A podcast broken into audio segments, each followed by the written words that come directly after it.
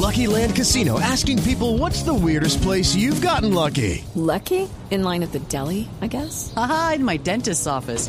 More than once, actually. Do I have to say? Yes, you do. In the car before my kids' PTA meeting. Really? Yes. Excuse me, what's the weirdest place you've gotten lucky? I never win and tell. Well, there you have it. You can get lucky anywhere playing at LuckyLandSlots.com. Play for free right now. Are you feeling lucky? No purchase necessary. Void where prohibited by law. 18 plus. Terms and conditions apply. See website for details. Bienvenidos a Mesa Blue. Hay unas cifras realmente muy preocupantes sobre la depresión en Colombia y en el mundo. Casi que se ha convertido como en el mal del siglo XXI. Afecta al 4.7% de los colombianos y esto es un porcentaje más alto que el del promedio mundial. Dos de cada 100 colombianos tienen un trastorno afectivo bipolar y de esos el 25% son niños y adolescentes. En algún momento de la vida, el 80% de los colombianos han tenido entre uno y tres síntomas de depresión. El 52%, la mitad de los jóvenes entre los 12 y los 17 años, presenta síntomas de ansiedad. Las mujeres, con el 60%, son las que consultan más que los hombres, que tienen el 40%.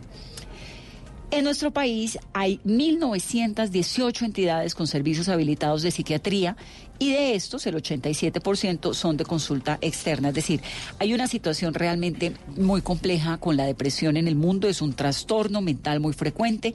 Se calcula que afecta a 300 millones de personas en el planeta. Esto es un poquito menos que la población de Estados Unidos que tiene 350 millones de personas. Entonces vamos a hablar hoy en el programa porque está comenzando el año porque está esta tensión que se está viviendo entre Estados Unidos e Irán, porque las noticias diarias de Colombia, porque la vida es compleja, porque todos tenemos vicisitudes, porque a todos nos duele algo, porque a uno cuando le duele... Eh, el pie, pues va a donde el médico experto en esto, pero no necesariamente sabemos cómo manejar, ni a dónde ir, ni a qué acudir, ni cuándo ir, si es necesario o no, para que nos vean si estamos deprimidos o no, hasta dónde la ansiedad es normal y hasta dónde puede ser delicada para la salud.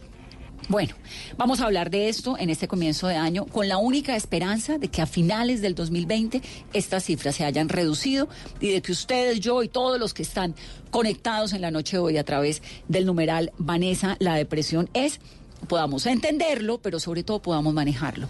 Carolina, cuando decimos que eh, Colombia tiene la media más alta que el resto de América Latina, ¿cuáles son las ciudades, cuáles son los países? Digamos, hagamos como un análisis de los demás países.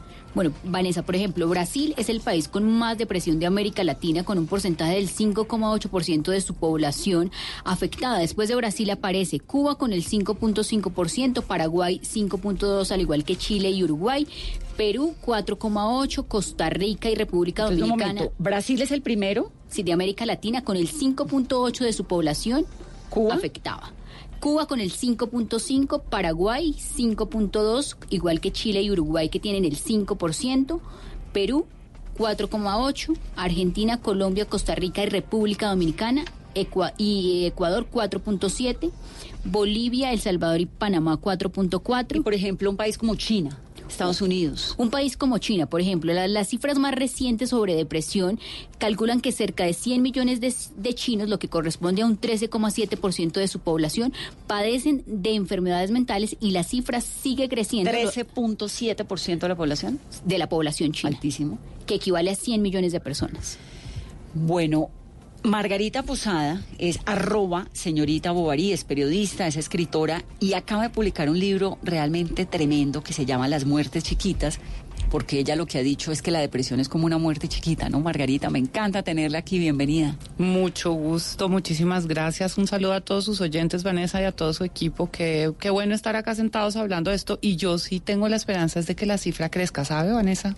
Porque si la cifra crece, lo que nos va a mostrar es que la gente va a empezar a hablar de algo que está guardando y escondiendo.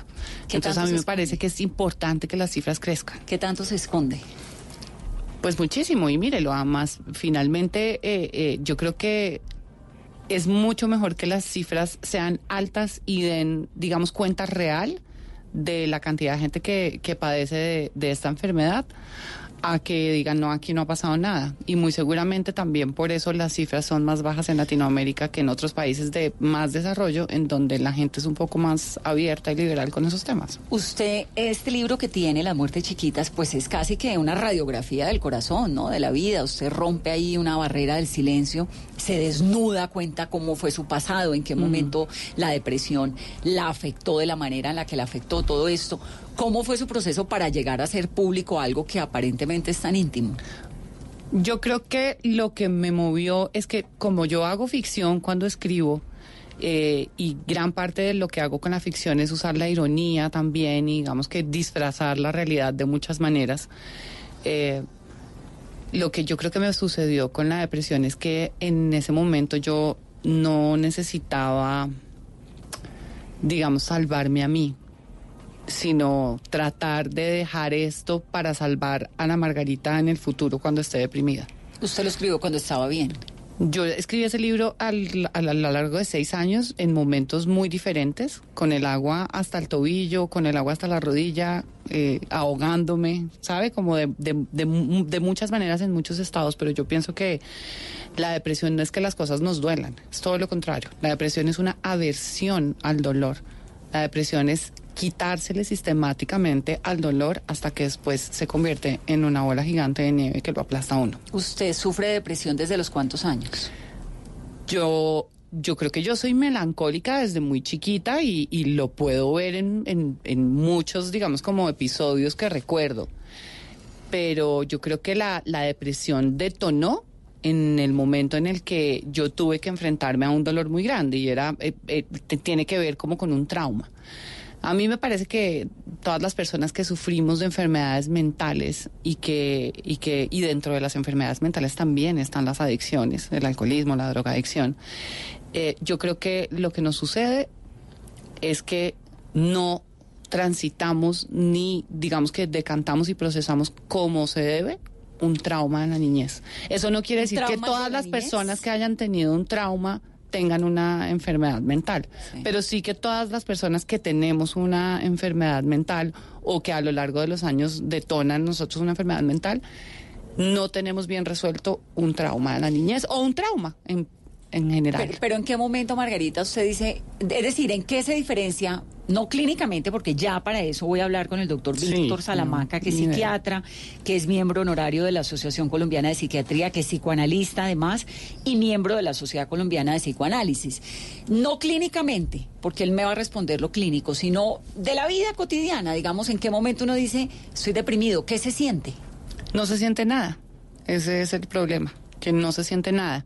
Yo describo eh, la depresión eh, y, estoy segura de que las personas que padecen de otras enfermedades también eh, podrían decirlo. La depresión es como un pulso con la vida. Yo creo que tiene mucho que ver con el ego. en mi caso, me imagino que habrá tantas de depresiones y modalidades como personas en el mundo. En mi caso, tiene que ver con tener un pulso con la vida porque es que no es como yo quiero y si no es como yo quiero, entonces no me interesa. ¿Sí me entiendes? Es como tiene mucho que ver con la terquedad, con eh, sí, con el ego, que además es pues total, totalmente lo opuesto al amor propio de verdad. El ego es una, una, una cantidad de máscaras que uno va construyendo desde que es chiquito para defenderse del mundo de manera inconsciente, incluso, ¿no? De manera muy inconsciente. Y eso pues no permite que uno se, se desarrolle eh, emocionalmente. Entonces yo, yo no sé, en mi caso, vuelvo y repito, yo siento que soy una persona que tiene una madurez intelectual altísima y una inmadurez em emocional también inmensa. Margarita, ¿en qué momento uno logra reconocerse y decir, yo estoy sufriendo depresión, debo buscar un médico, debo buscar ayuda, porque como dice su camiseta, yo tampoco soy una persona normal? tampoco. Es que yo creo que a los primeros que deberían encerrar es a los que se crean normales. no de verdad, que tire, la, que tire la primera piedra que se sienta completamente no, funcional no. y normal para ese, de verdad, ir a ponerle electroshocks, porque yo sí creo que realmente, no, vamos a decirlo eh, eh, muy seriamente, las personas normales sí procesan los dolores. Yo me le, me le quito, me le quito, me le quito, me le quito al dolor, y un día estoy en pijama sentada en un sofá y un novio mío me dice, yo creo que tú estás deprimida. ¿Cuántos años ahí, tenía? 27, 28, se acaba de morir mi cuñada y pues digamos que todo el mundo está haciendo un duelo, ¿no? Eh, después viene por una tusa, después viene por, mejor dicho, puede ser porque se le encarnó Es una uña a uno. también episodios de tristeza en la vida. No, no, no, es que la Siempre. tristeza está bien, es que no, es que paren, paren todos, se los ruego, especialmente a los oyentes, de pensar que estar deprimido es estar triste, porque no se parece en lo más mínimo, y quienes han estado ahí lo sabrán. Cuando uno está triste le hacen falta cosas, cuando uno está deprimido no le hace falta nada. Es un desarraigo absoluto por la vida. Es, haga de cuenta, como una gelatina sin sabor.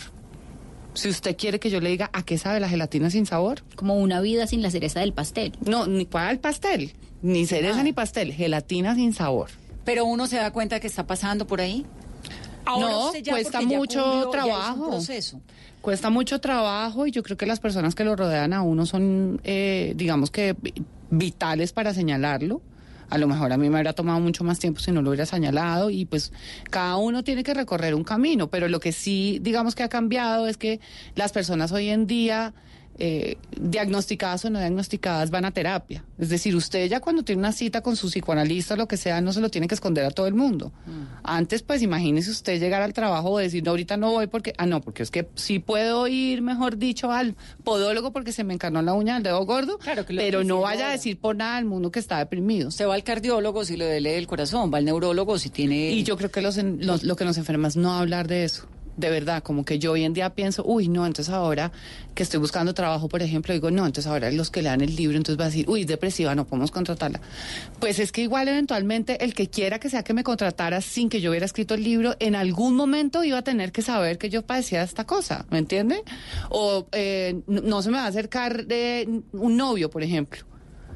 Pues es que, qué pena, pero eventualmente también habría tenido que saber que yo padezco de una enfermedad. Cualquier Ahora- enfermedad uno tiene que aprender a llevarla. Sí, ahora supongo que con, con la salida del closet suya de la depresión y con el hecho de haber puesto ¿no? sobre la mesa un tema tan delicado y tan complejo como esta enfermedad, debe habérsele acercado un montón de gente diciéndole a mí también me pasa y lo he tenido escondido durante años. Mire, usted no sabe la belleza que ha sido porque desde el día uno que yo publiqué ese libro, todos los días abro eh, el Instagram o el Twitter y hay mensajes de personas desconocidas y conocidas incluso que es más aterrador aún, saber que uno ha vivido al lado de personas que conoce hace 10 años y que tenían una hermana que sufre depresión o que el marido, no es que mi marido esto, pero no le vayas a contar a nadie.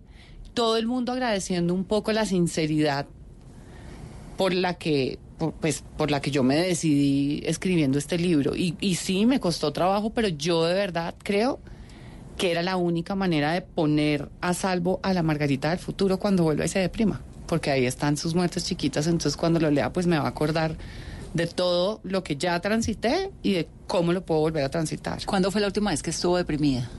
hace un año cuando estaba terminando el libro, porque no lo podía terminar y estaba viviendo sola en mi finca con el perro.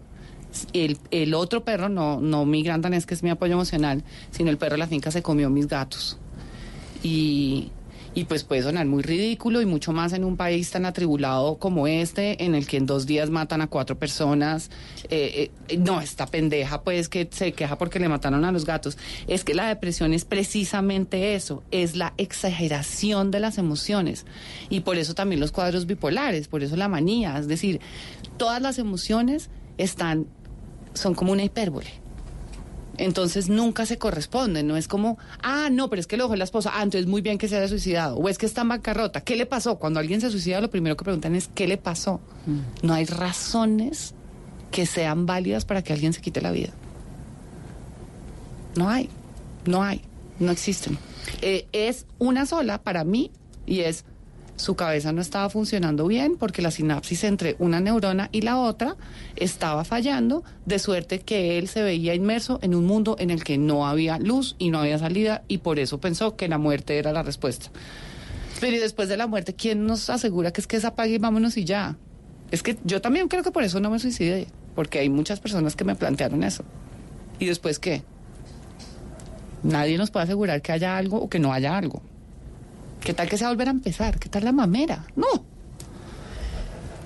El doctor Víctor Salamanca como lo decía hace unos momentos, es psiquiatra, es psicoanalista. Me da mucho gusto tenerlo en el programa de esta noche. Doctor Salamanca, buenas noches. Bien, buenas noches, eh, Vanessa. Que muchas gracias por la entrevista y qué interesante los comentarios que ha hecho eh, Margarita Posada. Sí, es muy reconfortante saber que las personas que las personas que tienen ese talento para escribir, como también lo hizo Piedad Bonet, como lo hizo eh, Héctor Abad Faciolince, que pudieron escribir y manifestar su dolor a través de las letras. O sea, nosotros como psiquiatras y psicoanalistas tenemos una gran cercanía y lo que Margarita decía es mucho de lo que yo también comparto, ¿no? Qué interesante que cómo se acercan los conocimientos desde las letras y desde la ciencia, desde la medicina. Entonces va a ser muy interesante desde todo punto de vista. Ustedes haga de cuenta como si estuviéramos hablando del vino y usted fuera un enólogo y yo soy la borracha. Yo soy una mera borracha. No, no, no, por eso eh, le estoy comentando esto, ¿no? Decía en su intervención de que las personas que se consideren normales es mejor que las encierren. Eso sí, yo estoy totalmente de acuerdo. Yo creo que todos en algún momento de la vida hemos tenido momentos de tristeza, de depresión. Los psiquiatras, los psicoanalistas, los psicólogos. Nosotros somos seres humanos que también hemos sufrido. Y yo creo que hablar de la depresión solamente desde los textos, desde la clínica, pues es algo como muy teórico. Lo importante es entender ese, ese dolor tan grande que eso representa y todos los riesgos que pueden llegarse a presentar. ¿Qué es la depresión, doctor Salamanca? La depresión es algo muy complejo, ¿no? Es su abordaje tiene que ser biopsicosocial, ¿no? Digamos, eh, puede pensarse que es algo a nivel de los neurotransmisores, que es una posibilidad que desde el punto de vista biológico se puede plantear, pero también hay que tener el entorno familiar, la historia de cada persona, o sea, todos tenemos una historia, unas circunstancias de familia, y muchas veces pues no sabemos exactamente qué es lo que ha pasado y lo único que se viven son los síntomas. Entonces, eh, la depresión es algo complejo, que tiene que ver con lo social, que tiene que ver con lo familiar y que tiene que ver con la parte neurológica. Entonces, teniendo esa visión integral, nosotros podemos hacer una evaluación en qué momento está el paciente que presenta esa situación. Y hay diferentes grados de depresión, desde las leves, las moderadas y las severas, que eso sería lo que habría que definir antes de hacer una intervención. Porque muchas veces también pasa que una persona que está viviendo una tristeza, que es normal, todos tenemos tristezas, duelos, situaciones, en un momento dado se medique y no es necesario. Mm. El hecho mismo de, de, escuchar al paciente, de tratar de comprender lo que le está sucediendo, eso puede ser suficiente de un apoyo desde el punto de vista familiar. Eso también puede ser muy importante, los amigos, el entorno puede dar una, una gran eh, eh, apoyo para evitar que la situación siga progresando. Y había que definir en qué momento si se necesita una intervención especializada, ya sea psiquiátrica, psicoanalítica o psicológica. Doctor Salamanca, cuando usted dice que hay, que, que, que tiene algo que ver también eventualmente con, con el sistema neurológico, ¿Hay un componente químico? Digamos, ¿falta algún componente en el cerebro o la conexión de los transitores o transistores, ¿cómo se llaman? Los no, neurotransmisores. Neurotransmisores. ¿O es que falta serotonina? Digamos, ¿hay siempre necesariamente en una depresión un componente químico del cuerpo que falta? Sí, sí, el aspecto químico siempre hay que tenerlo en cuenta eh, por la, la falta de recaptación de serotonina o noradrenalina, son elementos que son los que mantienen cierto estado emocional. Pero no, ese sería un aspecto para mirar. Si nosotros vemos, por ejemplo, en las entidades, muchas veces los psiquiatras que tienen una gran disposición para atender al paciente, no tienen tiempo a veces sino para medicar al paciente, mm. pero no, no tienen tiempo para escucharlo. Eso no es solamente responsabilidad de los colegas, sino que al mismo tiempo el sistema de salud que tenemos, si no le da tiempo a otras especialidades, mucho menos a una especialidad como la nuestra que necesita un tiempo de escucha suficiente. O sea, yo diría menos de 30, 40 minutos, 45 minutos sería un tiempo muy corto para poder entender un problema emocional y poder definir en qué estado se encuentra, ¿cierto? O sea, la parte de los neurotransmisores y la necesidad en algunos casos ya muy delicados de utilizar los psicofármacos es muy necesaria. Por ejemplo, un paciente que le llega a uno, hablando de la, experiencia clínica, que no habla, que eh, ha, ha empezado a tener un deterioro en su esfera laboral, en su esfera íntima, en todos los aspectos, pues necesariamente es un paciente que necesita, por esas condiciones donde la depresión ha avanzado tanto, una medicación. Pero hay algo fundamental, que es la psicoterapia. O sea, la medicación mejora las condiciones para que la psicoterapia pueda avanzar. Es decir, Pero uno sí o sí necesita, no, no es suficiente la medicina. No, Sí es un descartazo para que un carro arranque, pero usted no va a poder Sí. prenderlo todo el tiempo. De acuerdo, no es suficiente la, la medicación. Lo que pasa es de que, que es muy simple pensar que solamente con la medicación un paciente puede salir adelante. No es de descartarlo en ningún momento si es necesario, pero tampoco, muchas veces hay pacientes que llegan deprimidos y lloran, se expresan, lo que se men- men- mencionaba Margarita anteriormente, que ya tendré oportunidad de conocerla y además leer su libro, es precisamente que al paciente, en lugar de medicarlo de inmediato, uno lo empieza a escuchar. Hace una entrevista, otra entrevista, y resulta que los síntomas cuando el paciente se expresa, llora, ve que la depresión, como se mencionaba anteriormente, la podemos tener cualquiera, ¿no? Tanto que Claro. nosotros, si tenemos un estado depresivo como especialistas, tenemos que hacer una retoma psicoanalítica o psicoterapéutica, porque si los que tenemos más responsabilidad de tener unas condiciones emocionales somos nosotros, tenemos que aceptar a buscar una ayuda profesional. O sea, para ser psicoanalista se necesita ser analizado muchos años o varios años dentro de un instituto para que realmente pueda ejercer esa profesión.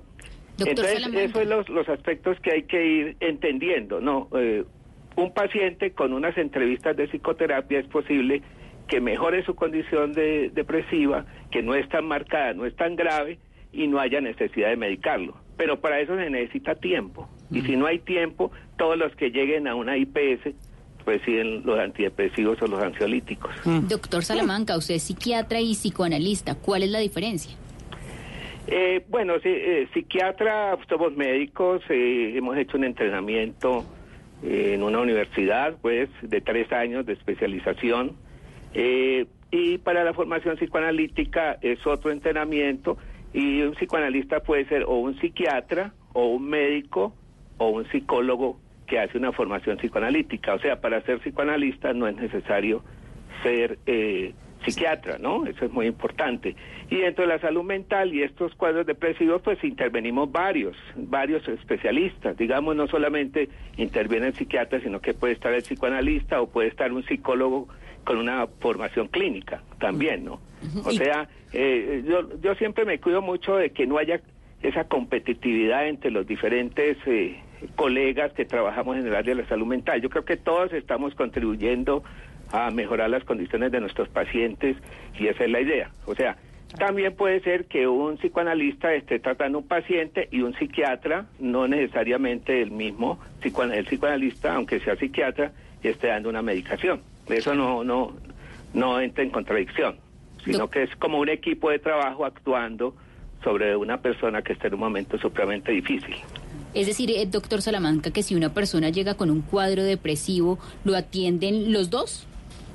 No necesariamente. A mí me parece que lo fundamental, antes de decir si se atienden los dos o lo atiende uno, es que haya una buena evaluación, una buena evaluación, una eva- evaluación clíni- clínica donde uno pueda observar, por ejemplo, cómo está durmiendo el paciente, eh, el apetito, cuáles son los conflictos de entorno, por ejemplo, se mencionaba anteriormente una crisis de separación. Estoy muy de acuerdo de que a veces lo que a una persona le afecta a otra no le afecta, ¿no? Eh, la depresión, esto de las mascotas que se mencionaba anteriormente, la gente hace generalización y dice, ah, pero se murió el animal, el- la mascota. No, a una persona le puede dar muy fuerte y es respetable esa situación. O sea que, eh, de acuerdo a una buena evaluación, se puede decir qué camino el paciente debe coger. Sí, O sea, yo creo que también hab- habría que hacer la salvedad, eh, doctor, y me encanta todo lo que está diciendo, ¿verdad? Me, me hace sentir que hay responsabilidad también en la parte de la medicación, pero habría que hacer un poco la salvedad para que los oyentes también entiendan más que el psicoanálisis es simplemente un tipo de terapia y Exacto, que correcto, los psiquiatras pueden impartirlo, pero también lo pueden impartir otras personas que no tengan la psiquiatría. Quienes tienen el título de psiquiatras pueden medicar y ahí es donde el doctor Salamanca está señalando algo que a mí me parece pero de verdad como que quisiera aplaudirle y abrazarlo sobre la medicación, porque es que es ya, como, ya dentro de poco tiempo. como, como si a un futbolista que se le soba una rodilla le dieran un antiinflamatorio y, y le dijeran tómese eso todos los días y le y no hace no hace terapia, pues el futbolista no se va a mejorar de la rodilla. Eh, el, el correcto, antiinflamatorio es para que la rodilla se desinflame y pueda moverla lo poquito que puede y poquito a poco vaya saliendo de la cosa. Ahora, lo de la terapia es qué? Es decir, exactamente qué hace uno en una terapia de psicoanálisis distinto a una terapia de psiquiatría. Bueno, una pregunta, Vanessa, bien interesante. Digamos, eh, hablemos... O de psicología, ¿no? Porque Sí, también hay como que... sí, yo- son diferentes pienso- escuelas además. So, yo, yo pienso de que eh, eh, demos eh, como principal que además de la medicación, si es necesaria, ah, se dé psicoterapia, que haya psicoterapia. No necesariamente psicoterapia analítica que nosotros practicamos, hay otros modelos de psicoterapia. Yo soy muy respetuoso de los enfoques y yo no creo que el psicoanálisis sea el único modelo. Hay otros modelos, por eso hay que interactuar con otros eh, eh, colegas de otras orientaciones. Bueno, ahí en todas, ustedes eh, conocen en todas las eh, áreas del en todas las áreas del conocimiento y de la práctica hay posiciones hay posiciones muy radicales ortodoxas no yo no no tengo esa postura La Yo freudiana. pienso- sí yo, yo lo que pienso es que la persona puede hacer una psicoterapia por una persona que esté entrenada en psicoterapia un psicólogo entrenado en la formación clínica un médico formula- eh, psicoterapeuta o psicoanalista, un psicólogo también, está bien. El psicoanálisis es un proceso ya más allá, más profundo de investigación, que se puede en algunos casos realizar, en otros no, pero que de todas formas en, en todas esos esas tres eh, áreas que he mencionado, cuatro áreas que he mencionado, lo fundamental es que se establece una relación de apoyo y acompañamiento en el dolor que esa persona está pasando. A mí Y me que- parece, me, me- me sorprende un montón todo esto que tiene que ver con, con el cerebro, ¿no? Y con las terapias y esto, porque volviendo, digamos, a la, a la comparación que dice Lali sobre el, el- el futbolista, pues es que esa terapia es física, pero esto de sentarse uno a hablar con una persona, porque además ningún psiquiatra ni psicoanalista le dice a uno, ay, quédate tranquila, ven, mira, tú. No, es, una, es unas cosas, son unas conversaciones sobre la vida cotidiana, sobre los Exacto, sueños, sobre que realmente es es, es, di- es, es- y tal vez quisiera como entender qué es lo que qué es lo que encuentran no como en las conversaciones y como en la terapia porque como no es algo tan físico sino que tiene más que ver con lo que uno cuenta y con la conversación que tiene etcétera. Y con las respuestas que usted misma se da, respuestas, porque no son las respuestas que le da el terapeuta, Sí, sino las uno- que usted misma y no faltará el que crea que ir a una terapia de psicoanalista o de, o de psiquiatría es perder el tiempo porque es echar hora, ¿no? Ah, no, es que usted está ahí hablando y ya. ¿Qué es lo que ven los expertos en esas conversaciones? Sí, esas conversaciones eh, se van desarrollando temáticas, ¿no? A través del tiempo, donde hay muchas eh, situaciones que están afectando al paciente, pero el paciente no las ha conectado, no, no las ha relacionado. O sea, y siempre la interacción humana, no solamente en el campo eh, exclusivamente especializado, profesional, eh, es de gran ayuda. Yo creo que una persona, una mujer que llega a su hogar, digamos, y con un problema de su trabajo y su esposo no lo es, no lo escucha o se está viendo televisión o está haciendo otras cosas, esa mujer su nivel de angustia puede ser mayor. Y Unos amigos que no no no escuchan tampoco, o sea, yo creo que lo fundamental en la relación humana es la escucha y es algo que está desapareciendo en este momento, no solamente en nuestro medio, las estadísticas que que se mencionaron inicialmente, pues hablan de que el problema no es solamente de nuestra sociedad tan violenta y tan en crisis y con que le da gran desesperanza a uno con el futuro de este país a veces, sino de sociedades que tienen gran desarrollo, por ejemplo, países del norte de Europa, que uno diría, pero bueno, ¿y por qué hay tanto suicidio en, en Noruega, en Suecia, cierto? Sí, si viven tan rico, ¿no? que viven también, donde tienen resuelto tantos problemas desde el punto de vista salud, educación y todo el bienestar, pero no, el ser humano sufre y necesita una escucha atenta, un acompañamiento, y dentro de ese acompañamiento se van desarrollando temáticas, se van expresando sueños, fantasías, miedos, temores y como lo men- se mencionaba anteriormente, la misma persona va encontrando, ¿no? Explicaciones por sí misma. Claro, Eh, lo que era la eh, mayéutica griega, ¿no, doctor? Es que yo creo que tiene que ver mucho con conexión, el tema de escucha. Y es que usted ahí enfrente de ese doctor que además empieza a guiar su discurso con unas preguntas, usted empieza a conectarse con usted mismo. Y esa es la falta de ombligo de la que yo hablaba. Lo del ombligo lo hablan los guayús, es divino. Es que no Sí. tiene ombligo. Ese es el arraigo. Exactamente. Y eso no es nada más que la espiritualidad. Pues por eso Este, cuando nace le cortan el ombligo y lo entierra sobre la tierra. Exactamente. Para que no se le olvide de dónde es que viene. Exactamente. Exactamente. ¿Qué tanto influye, ahora que hacíamos este comparativo de la depresión en un país donde puede que no haya problemas, ¿no? Como Finlandia, Noruega, por ejemplo, con el medio ambiente y con, el, con el, la vida cotidiana de una nación como la nuestra, que tiene tantos retos diarios? No, pues el factor eh, psicosocial en nuestro medio pues es supremamente importante. Eh, a veces sentimos que vamos a salir. Este es un país, eh, pues ustedes, eh, los, los intelectuales, los periodistas y que están en comunicación directamente con la problemática lo saben muy bien. Uno se, se hace como esperanzas, como que ya vamos a salir, como que las posibilidades se van dando y de un momento a otro todo como que vuelve atrás, vuelve la violencia, la muerte de líderes, la persecución contra la gente. Entonces eso crea como una sensación de desamparo y fácilmente las personas dicen, ay, yo no quiero que mis hijos sigan que vivan en este país.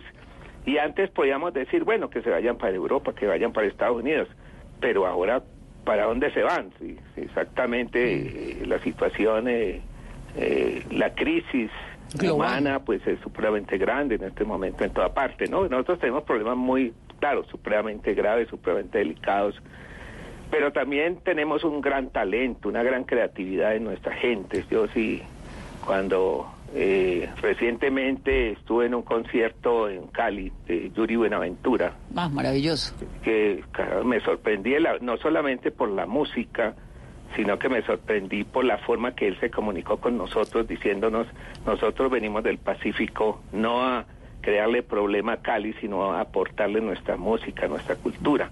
Entonces, cuando uno ve ese talento, por ejemplo, en los escritores, en, en los músicos, uno como que dice, esta es la gente que nos puede ayudar, no solamente los, los profesionales en la psicoterapia, los clínicos, sino todas estas personas que a través de su creatividad están intentando mitigar un poco el dolor social que estamos viviendo, ¿no? Mm. Numeral, Vanessa, la depresión es, somos tendencia y hay un montón de preguntas. Me, me inquieta la cantidad de gente que está participando. Carolina, hagamos preguntas de los oyentes. El numeral de hoy, Vanessa, Vanessa, la depresión es, por ejemplo, Lorena Be- Beltrán, un filtro amargo y pesado con el que ves toda tu vida, tus decisiones, tus relaciones, tus tareas más sencillas sin que puedas quitártelo, ni siquiera moderarlo. Arley Sánchez, es una enfermedad a la que se le debe prestar atención. Los que la hemos padecido sabemos lo difícil que es. Más eh, comentarios a esta hora con Vanessa, la depresión es. Marce Bub, escribe a esta hora, es difícil, no quiero estar así, pero no lo puedes controlar, no se quita con fuerza de voluntad y no se decide estar deprimido o no, es complejo, simplemente. Johan Rodríguez, es lo que mucha gente quiere ocultar o manejan haciendo trabajos y acciones de manera obsesiva. Es un tema como el suicidio, como el suicidio es un tabú. Padecer la depresión es una enfermedad, es como estar en el infierno, es el cáncer del alma. Son algunos de los comentarios a esta hora con Vanessa, la depresión es. Sandra Kiddy pregunta, que me parece interesante. ¿Existe una señal de alerta o algo que te diga ayúdame cuando conoces a una persona con depresión? Doctor Salamanca, ¿hay una señal de alerta? Eh, nosotros en el modelo psiquiátrico especialmente, hablábamos eh, de la personalidad previa, o sea, yo creo que todos los que, pues a través de nu- nuestros familiares o nuestros amigos, conocemos un estilo, una forma de ser de las personas. Entonces, y de pronto que lo invitan a, salir a una reunión, no, yo no puedo ir. Eh, eh, o sea, el estilo de la persona, la forma de ser, que es la personalidad previa, empieza a cambiar. Eh, empieza el aislamiento y se mencionaba anteriormente, las personas que están viviendo esa experiencia tienen cierta vergüenza y ya lo se mencionó anteriormente de decir, yo estoy triste.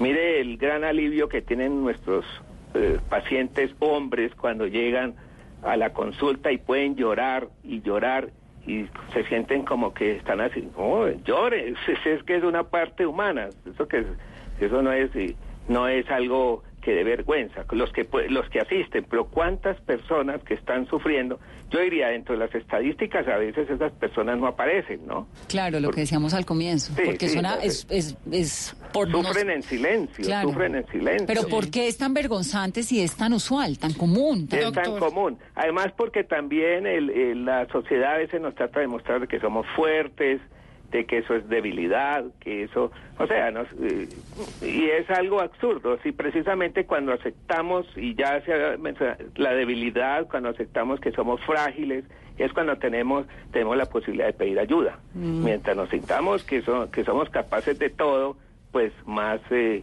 vulnerables nos volvemos. O sea, yo estaba eh, escuchando una revista de Balvin, recientemente y, me sorprendió la sinceridad de él con su cuadro depresivo, una persona tan famosa, tan que ha tenido éxito a nivel mundial y en un video que acabo de revisar antes de hacer la entrevista con ustedes dice yo estoy deprimido, esto es muy grave, esto tremendo, ¿no? Pero y así gente tan importante, tan exitosa. Sí, que uno dice, bueno, ¿qué le puede faltar a J Balvin en la vida? Pero es que ahí quería meter yo la cucharada, doctor, y es que sí, hay unos síntomas. conversar. Claro, y es que ahí sí hay unos síntomas y yo sí pienso que, digamos que todos los seres humanos oscilamos de una manera, las personas que no sufren de depresión o de bipolaridad de una manera bastante más curva y en cambio los que sufrimos de, depresión o de bipolaridad tenemos unos picos. Y muchas veces las personas que van hacia una depresión vienen de una subida muy fuerte, ¿no? Entonces yo creo que ahí también es mucho mejor. Claro, obviamente yo, por ejemplo, no estoy diagnosticada como bipolar porque mis manías no son manías, ¿sí me entiendes? Estoy hipomaníaca, pero no estoy, eh, no me está persiguiendo la gestapo pues no, no estoy disvariando hasta un nivel en el que puedan decir esta maníaca, pero sí hago cosas muy grandilocuentes. Y yo creo que ahí es donde uno tiene que observar a las personas que sufren de trastornos emocionales y ahí es donde tenemos que atajarnos. ¿Por qué? Porque las personas que sufrimos de trastornos emocionales somos como el coyote cuando está persiguiendo al correcaminos, sigue derecho por el abismo, no frena en donde se acaba el piso y se da cuenta ya. Entonces es cuando estamos cogiendo impulso que es donde la gente tiene que mirar. Ahora, ¿cuál es el ah. momento, eh, de nuevo a la pregunta de lo que decía la oyente, que además hay un montón de preguntas similares? Aquí hay otro señor que nos escribe desde Barranquilla, dice, estoy oyendo el programa y me gustaría saber en qué momento puede uno darse cuenta de que alguien está deprimido. ¿Cuál es esa señal? Cuando comienza a verse, usted decía, doctor, que cuando comienza a tener unos comportamientos distintos a lo usual, ¿no? Duerme mal, come mal, o duerme mucho o duerme poco, come mucho o come poco, o sea, cosas demasiado elementales, ¿no? Le cuesta trabajo ponerse la ropa, pararse, bañarse, tomar decisiones muy ridículas como que quiere desayunar. Es evidente, digamos, es una condición que se ve físicamente. Todas las cosas cotidianas empiezan a volverse muy dificultosas. Alterarse. Y salir y estar lo que lo que decía el doctor también, estar como, yo que soy la más sociable, la más elocuente, pues... ¿Usted se encerraba? No, no, pero tres meses en una cama. ¿Cómo así? ¿Usted no leyó el libro? Sí, yo lo leí. no salía, agorafobia también, ¿no, doctor? Esa, esa incapacidad no, de salir. eso, las variedades que acompañan clínicas mm. a la depresión, pues son muchas, ¿no? Eh, de pronto también la persona se entrega a un trabajo excesivo, huyendo de la, de la mm. tristeza y la depresión, gente que no descansa, que, que vive en función de producción económica y no más, hasta que se se muelen, ¿no? Y además, eh, ya lo se había comentado también, o buscan en el licor, en el alcohol o en las adicciones formas también de escape, pero eso no les dura mucho, ¿no? Eso se revienta, la, eh, la persona en un momento dado hace una crisis delicada. O sea, son formas de, de, de huir de sí mismo, es una huida de sí mismo en ese momento. También vuelvo a meter la cucharada ahí porque me parece importantísimo hablar de esto y es que las adicciones eh, y el alcoholismo y la drogadicción también son enfermedades mentales y me parece que en este en este momento y justo además en el punto en el que todo el mundo está discutiendo en Twitter si es que a Pirri lo hospitalizaron porque está deprimido o porque eh, tuvo una sobredosis me parece que es muy justo explicar también que pues la, la relación entre las adicciones y las enfermedades emocionales, doctor, son como la del huevo con la gallina, ¿o no? Sí, sí hay relación, sí, pero de todas formas, pues eh, cada paciente o cada persona hay que estudiarla en forma individualizarla, no no hacer generalizaciones, ¿sí? Pues eh, las personas a veces en un estado depresivo pues pueden consumir como una forma de el licor porque da cierta euforia transitoria o alucinógenos de algún tipo, ¿cierto? Pero pues eso no en última les agrava el problema. O sea, en ese punto. y medicar a esas personas también es un todo un tema, porque entonces si uno está eh, tratando con una persona que tiene un problema de alcohol y lo medica con solpidem, lorazepam y yo no sé qué, pues se vuelve adicto a eso también, ¿no, doctor? Eh, sí, de todas formas, y uno de los eh, aspectos que uno tiene que tener en cuenta en este caso es que si una persona de estas eh, que tiene adicciones, o alcohol, en este caso de alcoholismo, hay que tener mucho cuidado si es necesario la medicación. Tiene que tener esa medicación manejada por un familiar. Exactamente porque eh, tuve una experiencia ya hace unos meses de eh, del cual una paciente, la psiquiatra, no en este país, en otro país, le, le dio un alprazolam a una mujer alcohólica hmm. y quedó en coma. Gravísimo. Y en ese momento, en ese momento, eh, había un conflicto conyugal. Entonces, digamos, eh, a mí me parece que hay que tener, si se le da una medicación con esos riesgos que se ha mencionado anteriormente, un adicto y, con los mismos medicamentos que se le dan con la pretensión de que mejore el paciente, eso, tomando licor y tomando el, el la medicación pues ansiolítica en este caso, eh, el caso se va a complicar mucho más, ¿no? Es muy delicado eso. ¿Y de qué manera no necesariamente bajo la medicación, pero sí bajo la condición de depresión o de ansiedad suprema o todo esto que, que, se relaciona, el alcohol y los estupefacientes pueden alterar e influir a, agravar la situación. Sí, claro, la, agrava gravemente, sí, claro, porque pues se suma un problema más, ¿no? Eh, en algunos casos pues esos pacientes ya cuando están en esos grados es mejor la hospitalización. Yo creo que eso protege mucho la hospitalización donde se pueda hacer por lo menos una intervención psicoterapéutica. Yo yo digo la hospitalización no para tener el paciente allá dormido, sino el sino uno es paciente hospitalizado debe ser en en una ser manejado con una intervención psicoterapéutica continua. Los americanos tienen un modelo eh, psicoterapia e intervención en crisis. Yo estoy muy de acuerdo con ese modelo. El paciente va a la clínica, pero está siendo visto permanentemente por el psicoterapeuta, por el psiquiatra, y está haciendo sesiones aprovechando, ¿no? Que está eh, en una posibilidad de una terapia de tipo intensivo. Esa sería una posibilidad. Y que los medicamentos, pues, no van a ser manejados por el paciente o por la familia como pues una opción, sino directamente por un personal de enfermería especializado en salud mental. Doctor Salamanca, otro de los casos que más escuchas, por ejemplo, de pacientes que uno identifica los síntomas que están pasando por un cuadro de depresión, pero que dicen yo solo puedo, yo voy a salir de esto solo, sabiendo que no es fácil. ¿Cómo ayudarlo? ¿Cuál es el paso para no llevarlo a una consulta con un psiquiatra o un psicoanalista de manera forzada? Sí, esa, esa es una pregunta bien complicada y, y muchas veces, bueno, yo he tenido algunas, algunas experiencias que de algunas opciones y a veces cuando el paciente no viene se puede hacer un trabajo con un familiar que tenga influencia sobre el paciente y pues es que a veces no hay otra opción.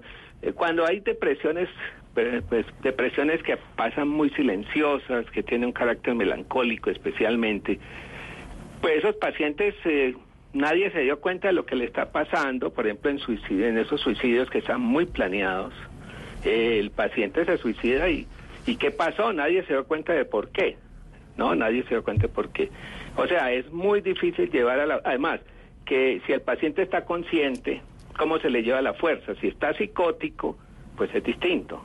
Cuando el paciente se psicotiza, eh, en algún momento, pues se puede llevar se puede llevar a la, a la clínica, pero mientras el paciente no tenga, digamos, esté en contacto con realidad, pues no se puede hacer a la fuerza. Habría que buscar algunas estrategias terapéuticas por eso los casos son tan variados, ¿no? Sí, pero doctora, a mí sí me obligaron y yo estaba completamente consciente y creo que la manera de, de obligar a alguien es decirle, eh, es que uno solo no puede, punto final. A mí vino una amiga mía médica y me dijo simplemente si sigues así de mal acá encerrada, tus papás no están entendiendo que tú de verdad te vas a suicidar, vamos a que te pongan electroshocks. Me acuerdo que me dijo, pero me lo dijo un poco como también como eh, eh, eh, provocándome un poquito. Y dije, no puede ser que yo esté tan mal que esta persona esté pensando que yo necesito electroshocks. Pero, Pero- mire, pero- yo pero sí digo, obliguen a todas las personas que ustedes crean que están mal. Engáñenlas, camine por un café y métanlas a donde un psiquiatra, llévenlas a donde un terapeuta, enséñenles que pedir ayuda es de valientes, que rendirse es de valientes. Hay un componente que me llama un montón la atención y, y es el de la ansiedad. Y con lo que ocurre hoy en día, la tecnología que hay, esta adicción a las pantallas, el celular, el no sé qué, todo esto, ¿de qué manera afecta ¿no? la salud mental? Eh, bueno, pero antes de, Vanessa, esto, La el obligación. comentario anterior, eh, en cuanto a que alguien obligue, ¿cierto? Pero bueno, obligó y, y se aceptó, ¿no? Porque no, se, no hubo una, una resistencia activa, agresiva. Había, yo entiendo que cuando una persona está en esas condiciones y un familiar, un ser cercano, un ser que le tiene cariño, aprecio al paciente, eh, insiste y esa persona accede, es, es su, su posibilidad terapéutica es muy buena. Y fue lo que a usted le pasó, porque usted se aceptó, no le gustó mucho y todo, pero se fue y aceptó esa intervención.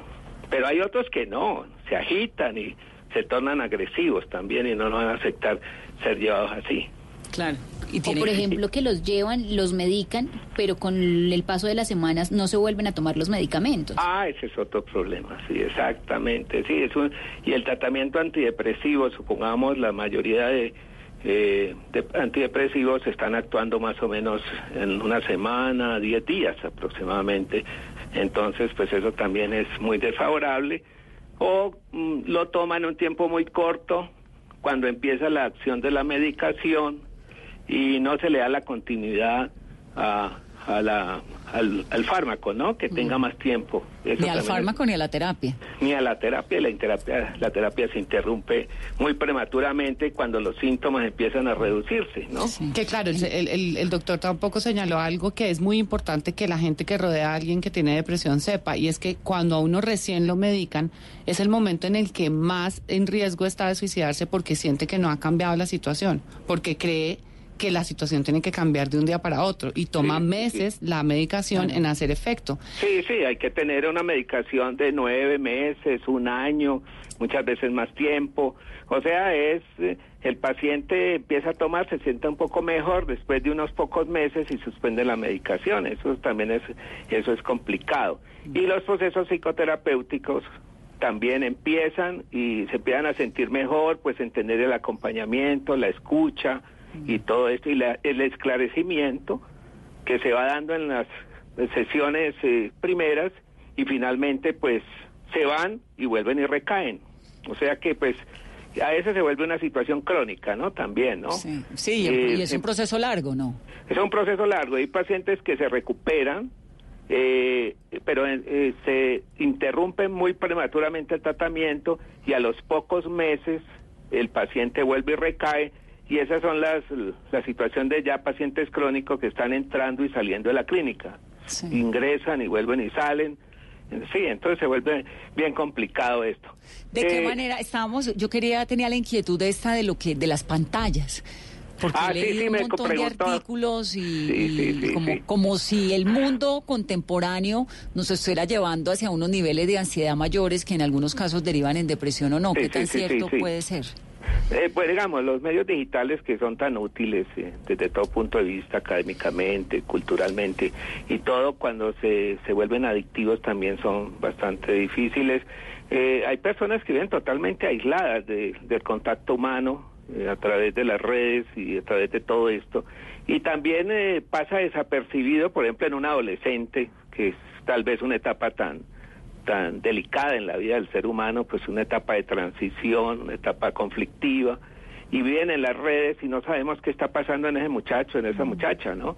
¿Qué puede estar sucediendo? Y la comunicación, y a veces la incomunicación, pues eso todos lo sabemos, es él está incomunicado el papá con su con su celular, la tablet, bueno, esas- todos están en su en su en su red, en- entonces no hay no se sabe qué está pasando el uno con el otro. Yo creo que eso también hace bastante difícil detectar un problema que se puede estar presentando y que si se interviene eh, prontamente, pues podrían evitarse consecuencias tan delicadas como los- el suicidio, el de adolescentes, que es de los más altos, ¿no? De los más altos en esas edades tan difíciles.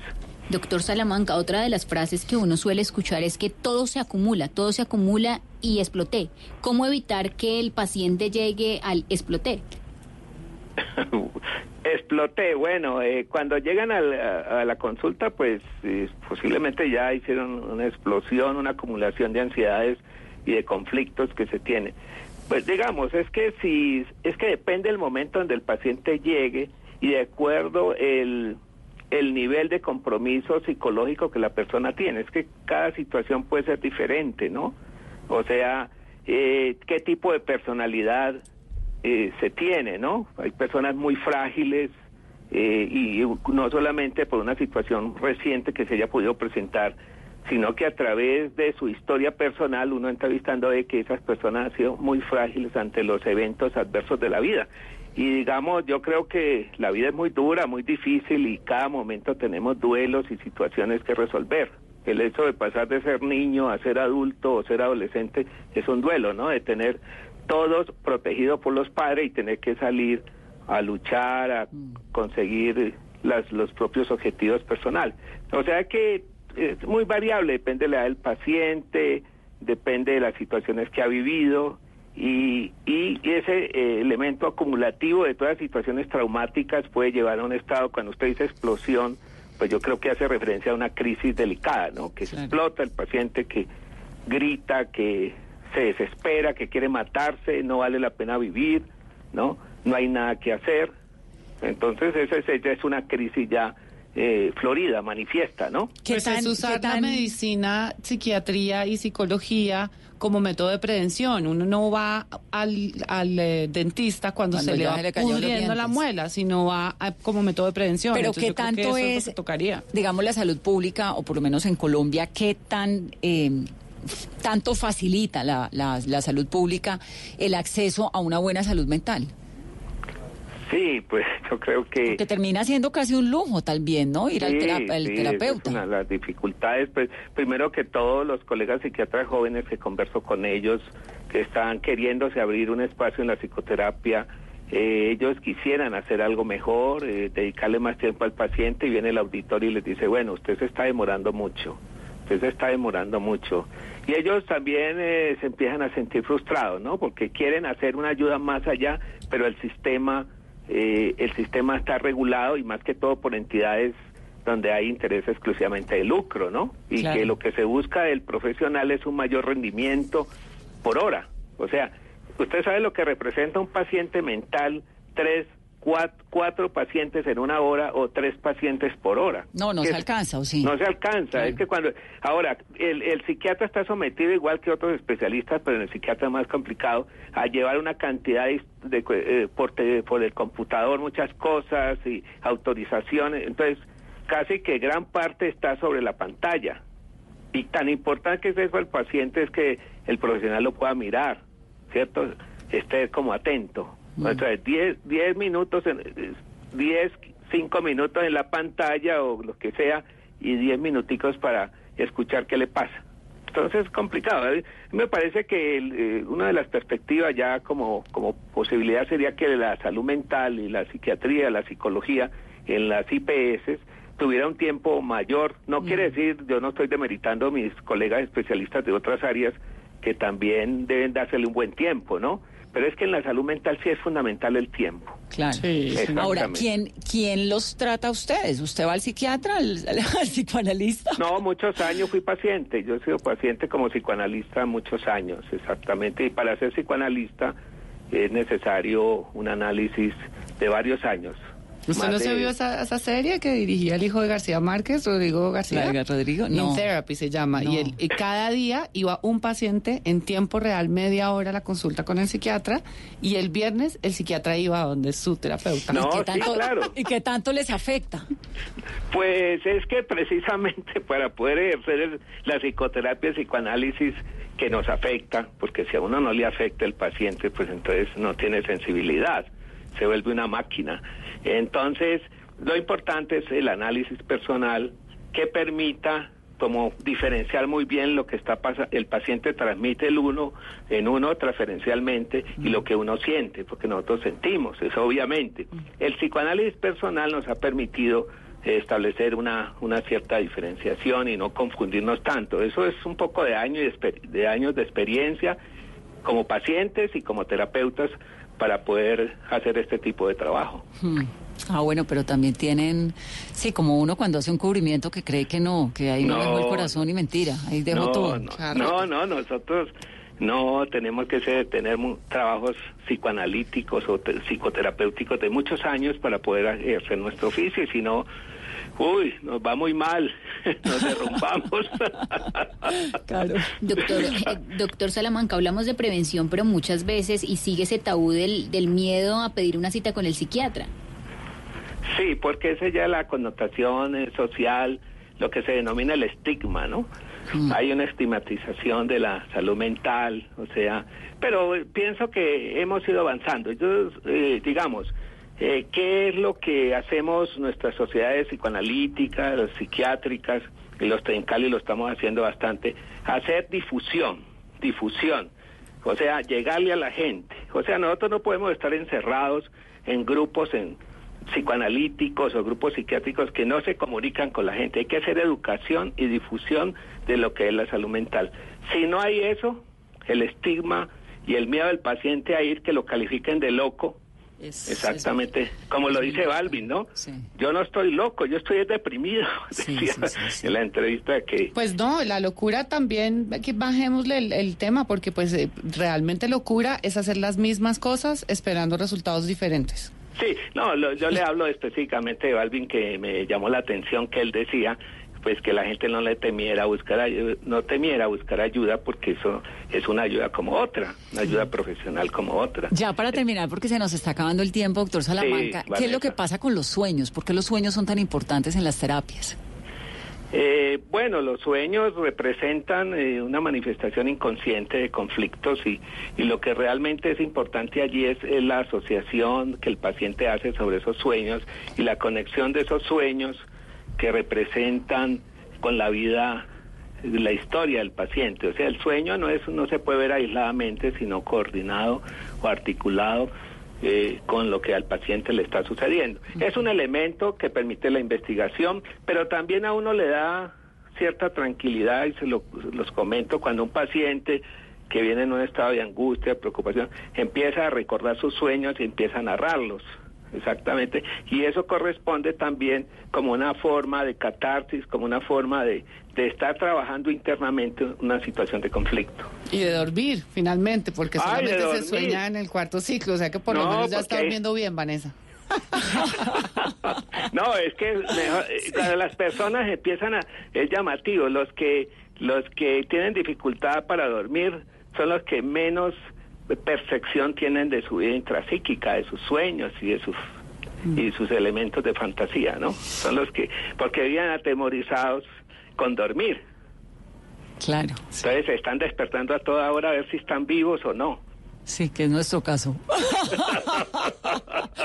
Doctor Salamanca, me encanta oírlo. Un abrazo muy especial y gracias por permitirnos hacerle todas estas preguntas. De verdad que me sorprende la cantidad de personas que están eh, comentándonos.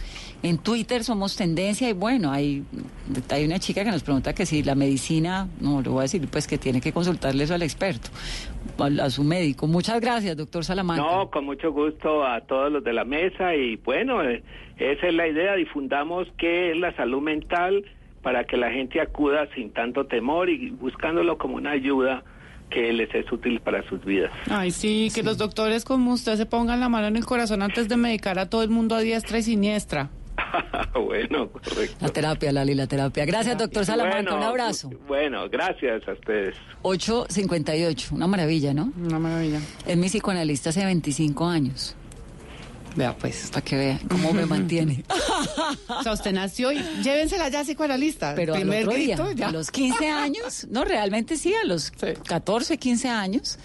Hice psicoanálisis durante un tiempo largo, dejé de hacer, volví, pero siempre ha estado presente en mi vida porque me Claro, y las que terapias es- varían. A veces también uno ya, de- digamos que hay terapias que se agotan, como la del psicoanálisis, y después de un tiempo uno dice, bueno, ya no, entonces después se dedica a hacer yoga, después a meditar, después a y la cada terapia quien encuentra finalmente cuál sea como su camino de... de- Y va cambiando, no es un Sí. solo camino, son pero sí- muchos pero caminos. sí es importante recalcar lo de la terapia, porque la medicación sola no es suficiente. Es que no hay nada no más es espiritual que el cuerpo. El, cuento de yo puedo dormir y, y tranquila, desconéctese y duérmase, que es lo que le dice a uno la mamá, y no, pero duérmase y descanse. No, no es Además, los a psiquiatras tampoco es saben, otra qué cosa. pena que no lo, no lo pregunté ni metí la cucharada, pero los psiquiatras tampoco saben qué es primero, si la baja de los neurotransmisores o la, la, cosa emocional la que genera la baja de los neurotransmisores. Ellos no saben si eso es un síntoma o es realmente la enfermedad. Y esto de los sueños es muy impresionante porque es que es el inconsciente, ¿no? Uno no se da cuenta, pero el ser humano tiene pues la conciencia